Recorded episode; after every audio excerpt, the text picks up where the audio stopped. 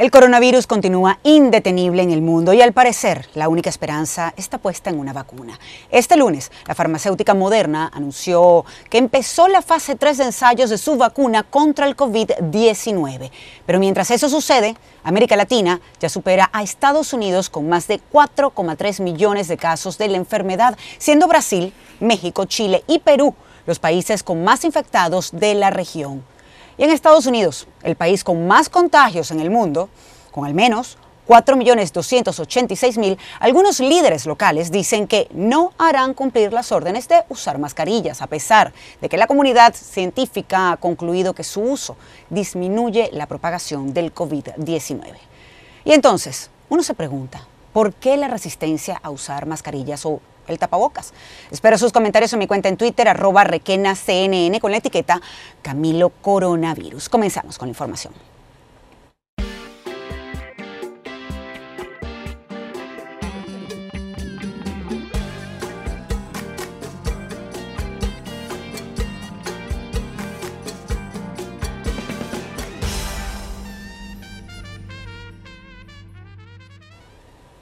Muy buenas noches, les saluda María Alejandra Requena hoy por Camilo Gañi. Voy a estar con ustedes toda la semana. Pero si les parece, vamos a comenzar con la información del día de hoy, de este lunes, porque California es ahora el estado más golpeado por la pandemia en Estados Unidos. Se reportan más de 460.500 infectados y casi 8.500 muertos por COVID-19.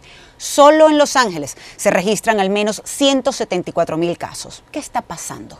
Cómo se llegó a esto y cómo evitar, sobre todo, que se siga propagando el coronavirus. Eso y más le vamos a preguntar esta noche al congresista demócrata por el Distrito 36 de California, el doctor Raúl Ruiz, que nos acompaña desde Palm Desert en California. Muy buenas noches, gracias por acompañarnos. Un placer. Doctor, usted fue el primer latino en conseguir tres títulos en Harvard, se graduó en medicina y obtuvo además dos másters en políticas públicas y salud pública. Ciertamente algo muy importante en tiempos de pandemia. California es ahora el estado más afectado. ¿Por qué? ¿Qué cree usted que pasó cuando en un principio parecía estar manejando, al parecer bien, la pandemia? California eh, fueron, eh, fue el estado que puso sus órdenes que se quedaran en casa eh, al principio y eso ayudó a evitar más de millón de personas muertos. Pero el problema es que abrieron la economía o quitaron las protecciones de quedarse en su casa muy temprano y lo quitaron muy agresivamente sin tener en su lugar eh, los, ah, el aparato de contaminamiento que puede bajar eh, y controlar el coronavirus. Entonces lo abrieron sin, sin, eh, sin seguridad de tener todo en su lugar para poder controlarlo. No había un plan delineado, lamentablemente, para la reapertura del Estado y pues, sabemos que del país. Doctor Ruiz, usted es hijo de una jornalera mexicana y un obrero de Fresno que también trabajó, por cierto, en el campo. Según el gobernador de California, Gavin Newsom, la propagación es preocupante en el Valle Central, donde está la mayor parte de la producción agrícola del Estado. ¿Cuál es la situación de la comunidad latina en la zona? Mira, no solamente en el lugar central, pero en mi distrito tenemos muchos campesinos en el Valle de Coachella eh, y en las comunidades pobres, especialmente en, la, en, para los, en las ah, comunidades de campesinos, eh, hay un alto índice de transmisión y también se están muriendo más por, por COVID o por, por, el coronavirus que en otras poblaciones. Y la razón es, es multifactoral. Al principio, eh, no tienen el lujo de quedarse en casa y cuidarse del coronavirus. Necesitan trabajar en el campo, son trabajadores esenciales y en el campo no les ofrecen mascarillas, no hay protección en dejarlos trabajar en espacio más de seis pies y en muchos trabajan en los, ah, en los empaques donde están muy juntos y no tienen la capacidad de lavar sus manos seguidamente y tomar su tiempo de descanso. Y luego tienen más riesgo de infectarse. Luego se van a su casa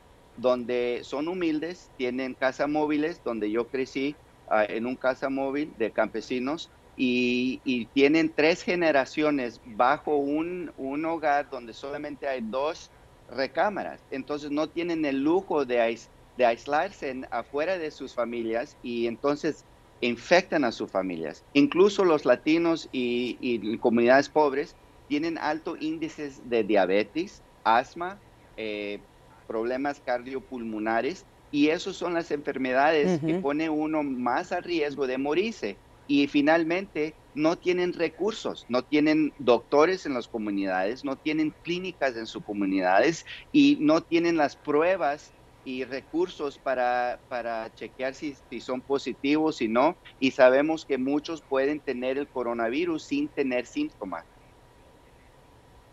Correcto, de hecho los hipertensos también son más susceptibles, eh, se ha determinado ahora, por supuesto, el coronavirus, ahora la, labor que hacen los jornaleros es muy importante para California, para todo el país. ¿Por qué parece que este sector está invisibilizado? ¿Por qué está pasando esto? ¿Por qué no están siendo atendidos cuando son una parte tan importante, un gremio tan importante para el país? Es una buena pregunta. Yo he hablado fuerte, he levantado voz, he eh, eh, hablado mucho sobre el problema de la pobreza y de la salud eh, dentro de la comunidad campesino y por eso eh, estamos hablando y, urgiendo que toman más atención. En California, hoy anunció el gobernador un programa uh, Housing for Harvest, que es un programa donde le van a dar lugar para aislamiento a, las, a los campesinos eh, para que pueden estar afuera de su casa, para no infectar sus familiares, los que dieron positivo y, los que son de alto riesgo de tener el coronavirus. También ah, necesitamos poner más enfoque en los recursos donde se necesitan más, incluso ah, las pruebas. Y últimamente he hablado con las compañías farmacéuticos que están eh, produciendo la vacuna y le estoy diciendo hoy que necesitan poner atención a las comunidades que los necesitan más, distribuir la vacuna ah, y administrar la vacuna en las comunidades donde lo necesitan más. Y eso es un principio de, salud pública donde, donde los que tienen más alto riesgo de transmisión, de contagiarse, y los que tienen más alto riesgo de morirse por coronavirus deberían de obtener el, la vacuna para protección Ah, y no solamente ser decisiones a los poderosos y los ricos con bajos riesgos eh, solamente porque tienen, ah, tienen el dinero. Entonces necesitamos controlar el virus y salvar vidas. Y por eso estoy ah, levantando voz y urgiendo eh, una forma justa para darles los recursos que se necesitan. Definitivamente son los trabajadores esenciales los que necesitarían esa ayuda primero que todos, porque de eso depende además precisamente que un país pueda medianamente continuar mientras lucha con una crisis como esta, con la pandemia. Ahora, eh, se supone, o por lo menos el gobernador anunció 52 eh, millones de dólares, una ayuda federal que va a ir al Estado. ¿Cree usted que parte de esa ayuda pueda llegar a esos trabajadores? Pues eso es lo que vamos a ver. Vamos a, urgir que esa ayuda vaya a los campesinos Mira, esta pandemia nos da a saber y pone enfrente el trabajo de honor y el valor del trabajo del campesino. Estamos viendo la importancia del campesino en nuestro país y muchas veces los campesinos son olvidados, marginados, no tienen voz, son pobres, todavía están luchando en trabajo muy difícil ah, con manos callosos, espaldas adoloridos, con, con, trabajo muy duro para que nosotros podamos tener comida saludable y, y en este tiempo el, la comida más saludable son los vegetales y la fruta que nos, de, que nos ayuda para combatir el coronavirus. Por eso necesitamos ponerles más atención. Para mantener el sistema inmune alto es tan importante ese punto, alimentarse bien. Ellos hacen un trabajo que muchos no pueden y no quieren hacer. Pero hay una realidad, congresista. Según Los Angeles Times, pues eh, hay muchos latinos que no se quieren hacer la prueba del coronavirus, así se sientan un poco mal por temor a perder sus trabajos. ¿Cree que sea así? Sí, yo lo sé de primera mano. Mira, eh, con los pocos recursos que van a las comunidades campesinos, yo con un grupo que se llama Voluntarios en Medicina de Coachella Valley, del Valle de Cochela, fuimos a los hogares, a la comunidad campesina, en las casas móviles, para administrar las pruebas. Y cuando fuimos, eh, muchos tenían duda eh, de obtener la, la, prueba porque tenían miedo que si fueran positivos, si dieran positivo, que no iban a poder ir a trabajar. Y muchos de ellos no pueden o no reciben la ayuda del gobierno. Entonces necesitan a trabajar para mantener la comida en la mesa para sus familias. Ciertamente. Congresista estaba hablando y además usted que es médico también, pues por supuesto debe estar muy preocupado y esperando que la vacuna pues realmente sea, esté aquí. El, doctor Fauci, el principal epidemiólogo del país, dice que siendo optimista pudiera estar para principios de 2021. Sin embargo, la farmacéutica Moderna comenzó la fase 3 de ensayos de esta vacuna contra el coronavirus. ¿Cree usted que quizás pudiéramos tenerla antes de que finalice el año? Mira, eh, si todo va bien, yo he hablado con, diferentes líderes de compañías farmacéuticos que están haciendo las investigaciones y algunos ya están comenzando el tercero fase del desarrollo científico de encontrar una vacuna efectiva y segura. Entonces, eh, en lo que me están diciendo, puede ser eh, probable que tengamos una vacuna para los principios del 2021, pero tenemos cuatro pasos en el desarrollo de proteger a la comunidad. El primer paso es el desarrollo científico de encontrar una vacuna efectivo y, seguro.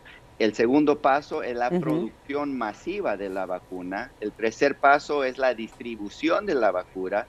Y el cuarto paso es la administración de la vacuna en nuestras comunidades. Entonces, podemos tener el desarrollar una vacuna científicamente eh, de diferentes compañías de los principios del 2021, pero todavía nos falta para producir ah, más de, de, por decir, 500 millones de vacunas, porque cada persona va a necesitar dos, dos vacunas, el principio y luego un booster como uno o dos meses después. Y para producir esa cantidad, y eso solamente es para los Estados Unidos, las compañías también van a producir para toda Latinoamérica y, para el mundo también. Entonces, y luego la distribución y luego la administración adentro de nuestras eh, iglesias, eh, hospitales, eh, clínicas, escuelas, para, para dar la, la máxima protección a la comunidad. Y por eso no solamente es el desarrollo de esta vacuna y que pueda estar, pues, eh, que sea viable para no solamente Estados Unidos, sino para todo el mundo. Sabemos que es una pandemia que ha afectado globalmente, pero además tiene que haber un plan de distribución de esa vacuna para que pueda realmente llegar a todas las personas. Vamos a seguir conversando sobre esto, congresista, si me permite. Vamos a hacer una muy breve pausa, tema interesante. Quiero saber qué opina usted también sobre las personas que lamentablemente se niegan a usar la mascarilla o el tapaboca. En instantes nada más regresamos con más el congresista demócrata por el Distrito 36 de California, el doctor Raúl Ruiz. No se muevan.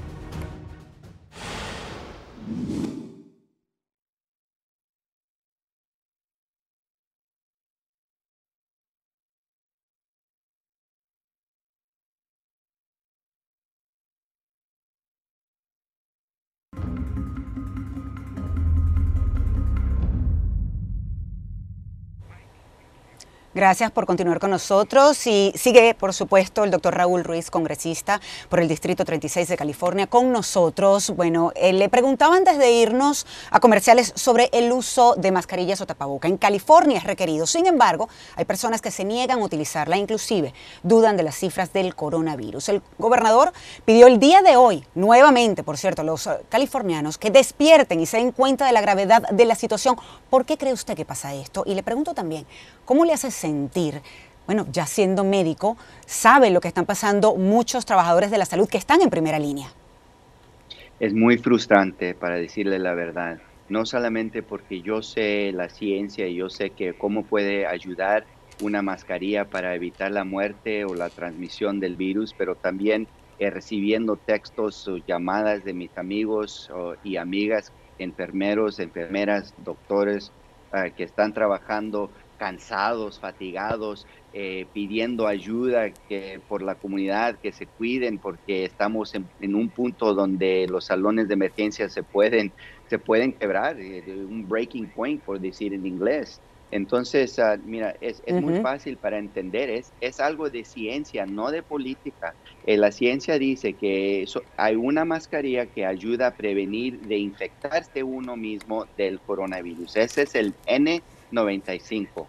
Pero ese tipo de mascarillas son límite, eh, hay un límite de producción, por eso priorizamos a los eh, trabajadores en los hospitales y los que están cuidando a personas enfermos porque son de alto riesgo. Todos los demás mascarillas, incluso ese, ayuda a prevenir, eh, transmitir el coronavirus a otras personas y es muy fácil para entender. Sencillamente eh, el trapo o la mascarilla bloquea las gotitas de saliva que contiene el virus cuando uno esté hablando, cuando uno eh, eh, eh, este, esternudo, esternuda eh, o, da un tos. O, tose, claro. O, tose o, canta, entonces eso minimiza la gotita del virus de salir al aire, porque ese es el modo de contagiarse más es, con las gotitas en el aire que llega a sus ojos, nariz y boca. Los científicos dicen eso, que es la forma de cuidar su salud y las de los demás y sobre todo en tiempos de pandemia.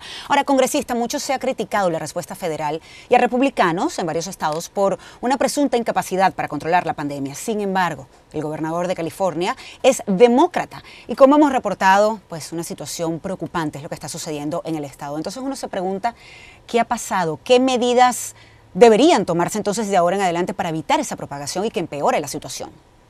Mira, esto comenzó cuando el presidente Trump negó del problema o lo minimizó o se burló del problema diciendo que solamente fue un invento de los demócratas para atacarlo. Entonces él lo politizó muy temprano y todos sus seguidores lo creyeron y ahora están diciendo todavía en esta fecha que es un ataque de los demócratas o es algo de control y, están opuestos para darle, para salvar el cara del presidente.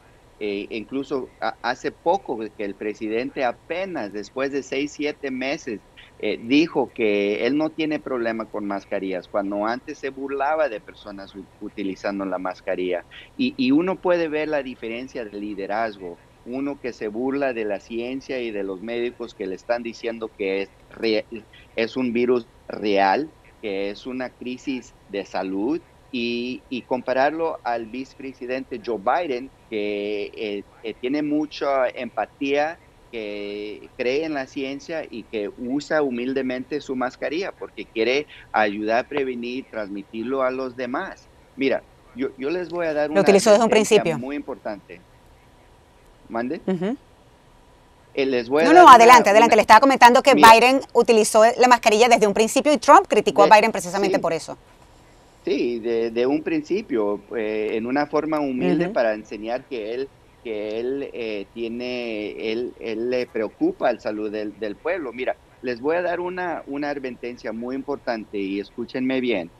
Si ahora en el verano, cuando deberíamos de tener bajo índices de pacientes en los, en los hospitales, estamos viendo eh, una situación muy peligrosa donde las unidades intensivas están llenos, donde los hospitales están llenos y las enfermeras y los médicos eh, están cansados, fatigados. Imagínate cuando viene el otoño y el invierno, que encima del coronavirus vamos a tener el bronquitis, eh, la gripa, eh, neumonías, de, las enfermedades del invierno. Entonces, poniendo todo eso junto, imagínense cómo va a estar la situación en el otoño y el invierno. Por eso necesitamos tomar la responsabilidad propia ahora para parar este resurgimiento, para darnos tiempo para preparar para el otoño y el problema que viene.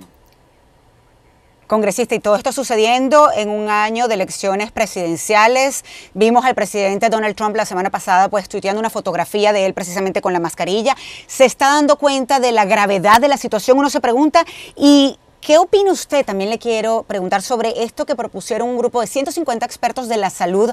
Pues dicen, hay que cerrar y comenzar de nuevo para poder luchar contra la pandemia. ¿Qué cree usted? Mira, eso en lugares donde están en, en un crisis tremendo, eh, eso es un, es un paso que puede ayudar. porque sabemos que la distancia social y utilizando ah, una mascarilla son y lavando las manos son el modo en cómo para la transmisión.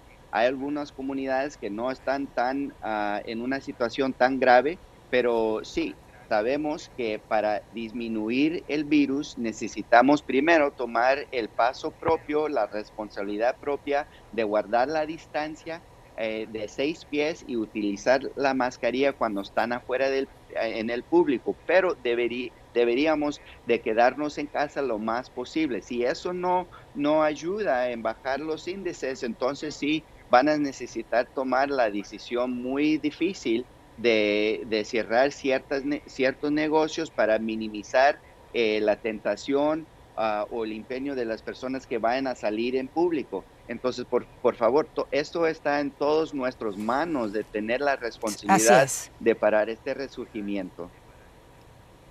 Ciertamente es así y hay que reflexionar sobre lo que usted también comentó, lo que viene ahora en otoño, por lo menos en Estados Unidos. Sabemos con el invierno que tienden a surgir este tipo de enfermedades. Muchísimas gracias por acompañarnos, congresista, pues el congresista demócrata por el Distrito 36 de California, el doctor Raúl Ruiz. Muy buenas noches y gracias por su tiempo. Gracias. Y cuando regresemos nosotros aquí, pues a Camilo, resulta que Perú registra cerca de, escuchen bien, 376 mil contagios y más de 17 mil 800 muertes por coronavirus. ¿Qué está pasando? ¿Por qué las medidas no han funcionado en el país? Eso y más le vamos a estar preguntando al presidente del Consejo de Ministros, Pedro Cateriano, en minutos nada más. No se mueva.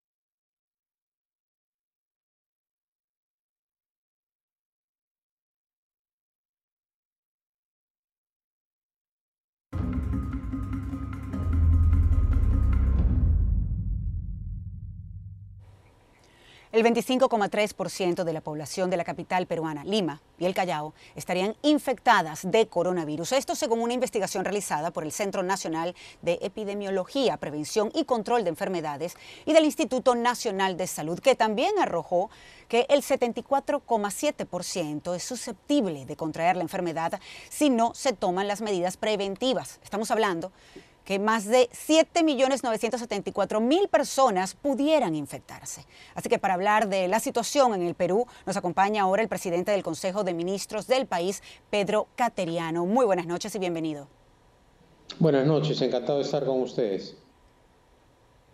Gracias a usted por su tiempo. Quien tiene, por cierto, hay que decir, pocos días en el cargo, en tiempos de pandemia. ¿Por qué cree que el gobierno de Vizcarra no ha podido controlar la pandemia? Perú es el séptimo país del mundo con más casos y el noveno en fallecidos. ¿Qué ha fallado? Bueno, como en muchos eh, países del mundo, esta pandemia ha revelado también las falencias del Estado. Y a diferencia de los países en donde la pandemia ha tenido un desarrollo diferente. En el Perú ciertamente el sistema sanitario existente ha sido uno de los grandes problemas. De hecho, hay que decir para todo nuestro público que el sector salud en el Perú está fraccionado, es decir, está el Seguro Social, los hospitales del Ministerio de Salud, los hospitales militares y las clínicas privadas. Hay un comando COVID-19 que busca coordinar estas instituciones, de qué manera lo está haciendo y qué se puede hacer mejor. Y además existe la división entre el gobierno nacional y los gobiernos regionales. Precisamente hace algunos días el gobierno del presidente Vizcarra, que tiene como objetivo fundamental y el gabinete que presido enfrentar esta pandemia, decretó la intervención del gobierno regional de Arequipa precisamente para establecer normas excepcionales de carácter administrativo, económico y financiero para tomar el control del sistema sanitario en Arequipa. Esto, entre otras cosas, refleja lo que hace algunos momentos le, señalaba, las carencias del sistema público nacional. Pero ciertamente eh, el, mayor énfasis lo vamos a poner en este momento en revertir esta situación. Ya hay lugares en donde eh, han ocurrido avances, por ejemplo, la región Loreto, que hace algunas semanas tuvo también una crítica situación, eh, pero ciertamente otra de las razones por las cuales hay esta eh, este crítico manejo es por el tema del respeto a las normas sanitarias. Uno de los objetivos también del gobierno es persuadir a la población para que respete las normas sanitarias. Hasta ahora, la comunidad científica y médica a nivel internacional no ha logrado eh, obtener una vacuna para frenar el avance mortal de este virus.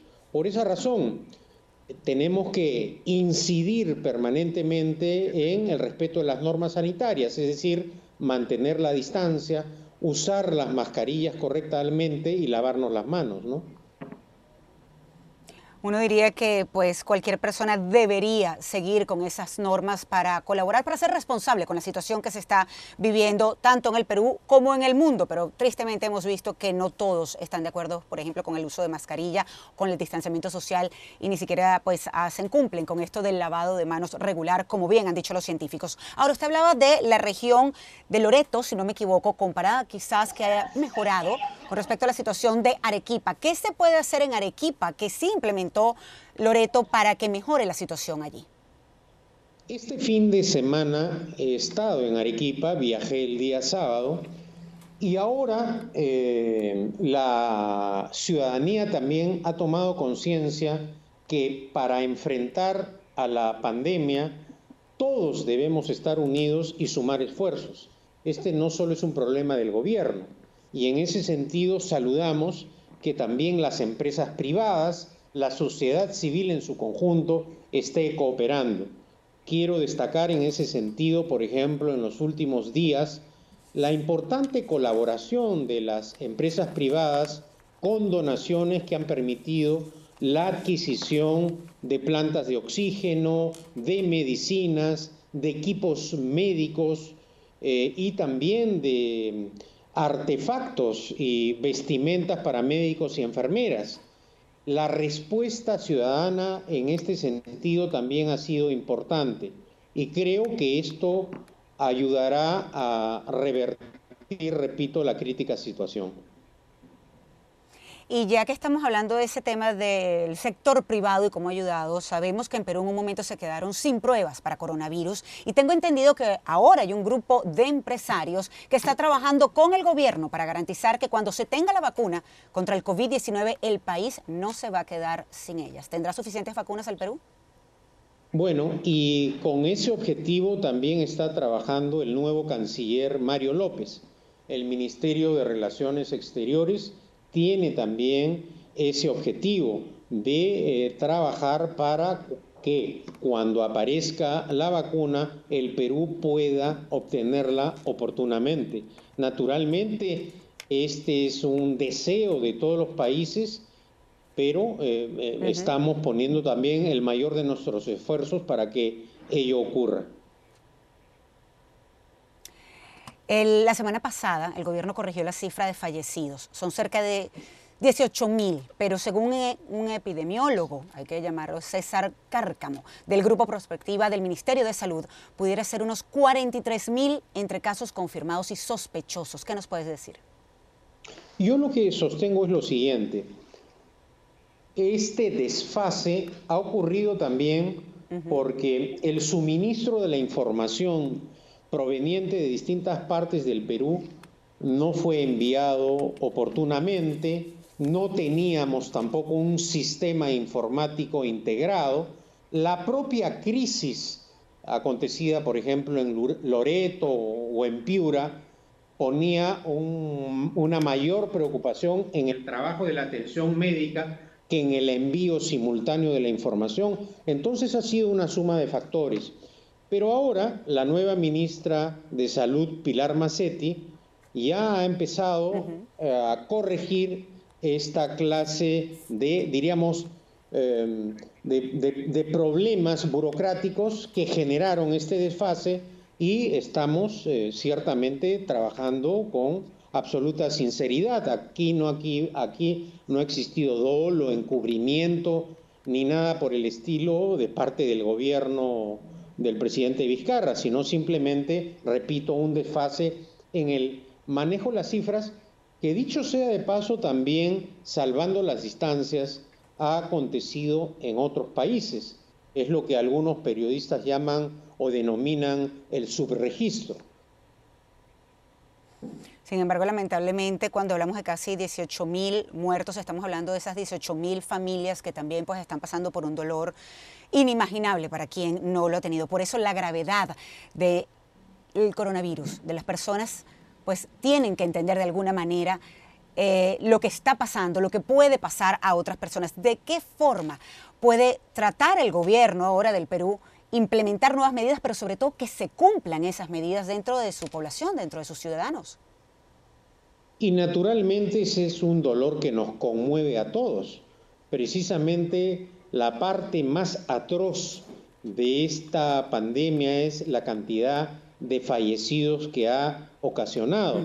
Y ciertamente eso en cualquier país eh, es sumamente doloroso. Por esa razón estamos redoblando esfuerzos con una campaña educativa de concientización para respetar las normas sanitarias del el distanciamiento, del uso de las mascarillas y además de la, del lavado de manos. Eso es hasta el momento lo que la comunidad científica y médica ha señalado que es lo que detiene el avance del coronavirus. Además, ciertamente, lo que se denomina la nueva normalidad hay que enfrentarla para evitar el rebrote hemos visto que en otros países también, como consecuencia del eh, no cumplimiento de las normas sanitarias, ha generado el rebrote que por lo tanto prueba una vez más que eh, lo difícil que es enfrentar este virus al tiempo de eh, pues continuar con la economía de alguna manera. ¿Qué tan golpeada ha estado la economía, por ejemplo, del Perú y cómo tratar de seguir adelante entonces en medio de una pandemia? Bueno, eh, ciertamente otro de los objetivos del gobierno del presidente Vizcarra es el relanzamiento de la economía. El confinamiento y el parón económico a nivel nacional e internacional ciertamente ha afectado a nuestra economía y en ese sentido vamos a trabajar para relanzar económicamente al país. Eh, el Perú es un país minero, hemos visto en los últimos días el alza del precio de los metales, del cobre, por ejemplo, y confiamos que el impulso que se va a dar con nuevas eh, medidas económicas para destrabar los grandes proyectos, garantizar la inversión nacional y extranjera, permitirá la recuperación económica del país. No hay que olvidar que a diferencia de otras naciones, el Perú ha tenido en los últimos 20 años un manejo prudente de la economía, la inflación controlada y creo que son aspectos que en este momento ayudan. También somos uno de los países que tiene la mayor cantidad de reservas internacionales y con un manejo prudente y responsable, reitero, confiamos en la recuperación económica del país. En este sentido, la confianza de la empresa privada eh, será capital, ¿no? Y ciertamente también pues las instituciones que hagan su trabajo mejor de como lo han hecho hasta ahora. Sabemos que el Estado, por ejemplo, aprobó bonos para ayudar a millones de familias, pero lamentablemente ese dinero no llegó a tiempo. Quiero que me comentes sobre esto en minutos nada más. Tenemos que hacer una muy breve pausa, pero gracias por continuar con nosotros, Pedro Cateriano, el expresidente de ministros del gobierno de Martín Vizcarra del Perú. Ya regresamos.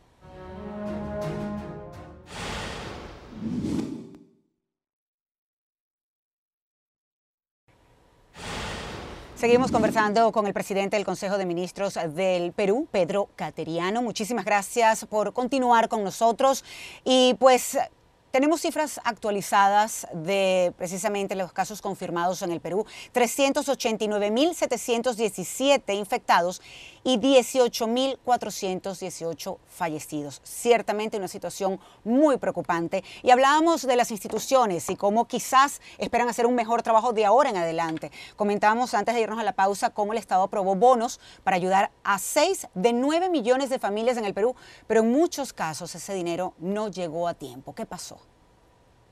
Bueno, precisamente debido a las fortalezas económicas del país, el gobierno ha podido destinar ese dinero para el pago de bonos. Ciertamente en una primera etapa se presentaron dificultades, pero el propósito de ayuda fue posible y la mayor parte recibió el bono.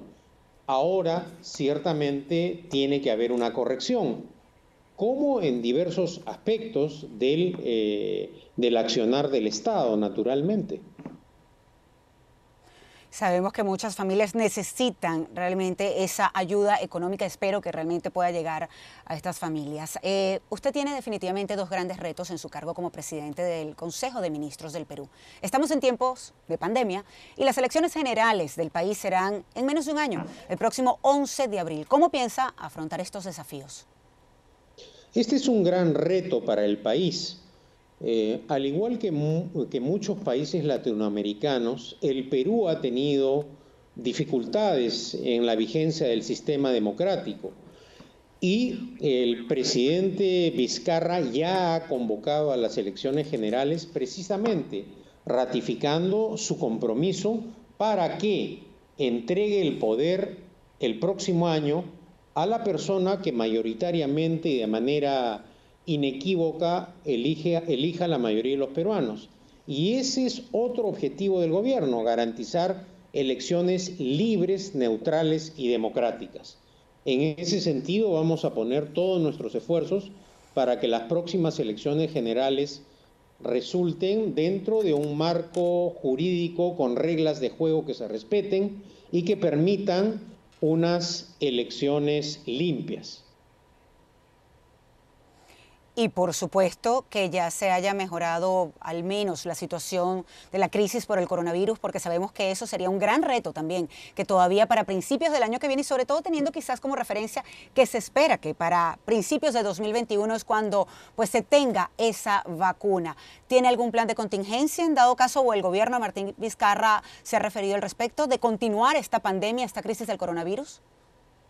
Bueno, eh, van a ser unas elecciones de carácter excepcional, es decir, no se van a llevar adelante como hemos estado históricamente acostumbrados, con grandes manifestaciones públicas, movilizaciones, marchas. Eso no podrá ser posible porque se tendrán que respetar las condiciones sanitarias y además hacerlo de esa manera implicaría generar un rebrote. En ese sentido vamos a continuar con una campaña informativa y en la etapa electoral esto tendrá que ser eh, naturalmente eh, persuadido de manera muy enfática a la población. Ciertamente, le quiero preguntar eh, qué mensaje le envía a las personas que no creen, por ejemplo, en el uso de la mascarilla o el tapabocas, dicen que pues no creen en la pandemia. Bueno, yo no soy un científico, no soy un médico, eh, pero sigo los consejos de las personas que dominan ese campo sanitario. Y hasta ahora, eh, la distancia social, el uso de las mascarillas y el lavado de manos es lo único que ha podido contener el virus. Y en ese sentido, no existiendo la vacuna, hay que cumplir con estas recomendaciones sanitarias. sanitarias. Creo que eso es lo sensato y, yo invoco desde acá no solamente a mis compatriotas, sino a toda la comunidad latinoamericana a seguir esos consejos de los médicos. ¿Puede el gobierno de Martín Vizcarra obligar de alguna manera a que las personas cumplan con estas medidas? Bueno, para por ejemplo, el uso del transporte público para el ingreso a locales eh, mm, de atención a los ciudadanos, sí se está exigiendo el cumplimiento de estas normas. Igualmente, la mayoría de empresas privadas también está acatando estas disposiciones sanitarias, precisamente para evitar el rebrote y el avance del virus. Y el punto es que ojalá todos pensaran y concientizaran que no es algunos, tienen que ser todos los que cumplan con estas medidas para que realmente se pueda detener la propagación. Muchísimas gracias por su tiempo. Es el presidente del Consejo de Ministros del Perú, Pedro Cateriano. Muy buenas noches y cuídese mucho. Buenas noches, encantado. Gracias. Y ustedes no se muevan, ya regresamos con más de este programa. Espero sus comentarios en arroba requena CNN.